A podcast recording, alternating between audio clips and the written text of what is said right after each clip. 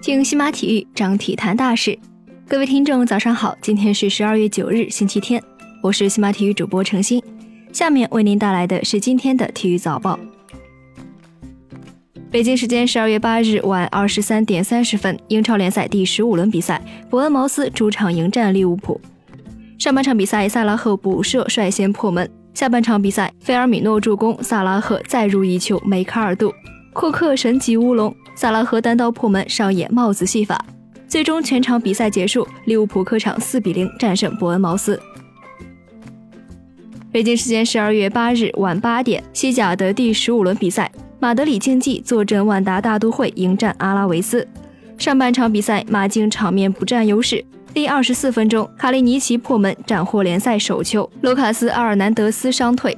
下半场，西门尼斯中柱，格列兹曼单刀破门，罗德里戈锦上添花，为床单军团锁定了胜局。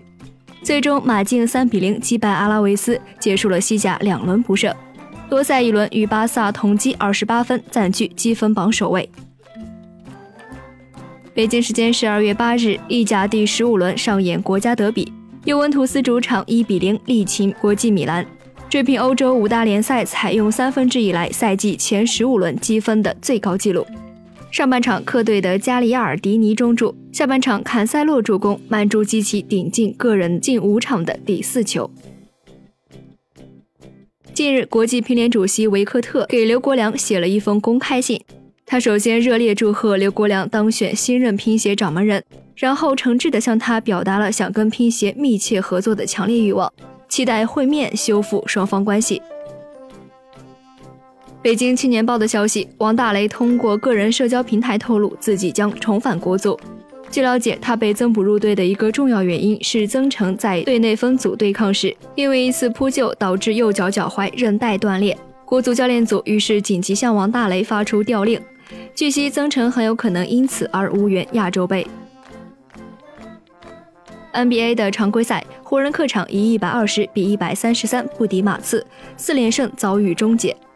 湖人一度占据了场面的优势，但马刺在末节打出四十四比二十一分的得分比，一举逆转比分。数据方面，詹姆斯三十五分八篮板十一助攻两抢断，库兹马二十七分八篮板，球哥十三分十一助攻。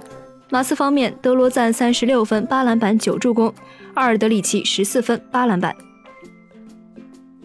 北京时间十二月七日，在二零一八年钢架雪车欧洲杯德国国王湖站比赛当中，中国二十一岁的钢架雪车选手严文港以两次滑行一分四十五秒八五的总成绩夺得冠军。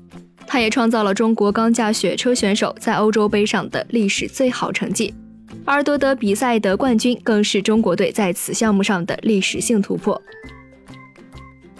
以上就是今天体育早报的全部内容，感谢您的收听。关注新马体育，我们将为您带来更多的体育资讯。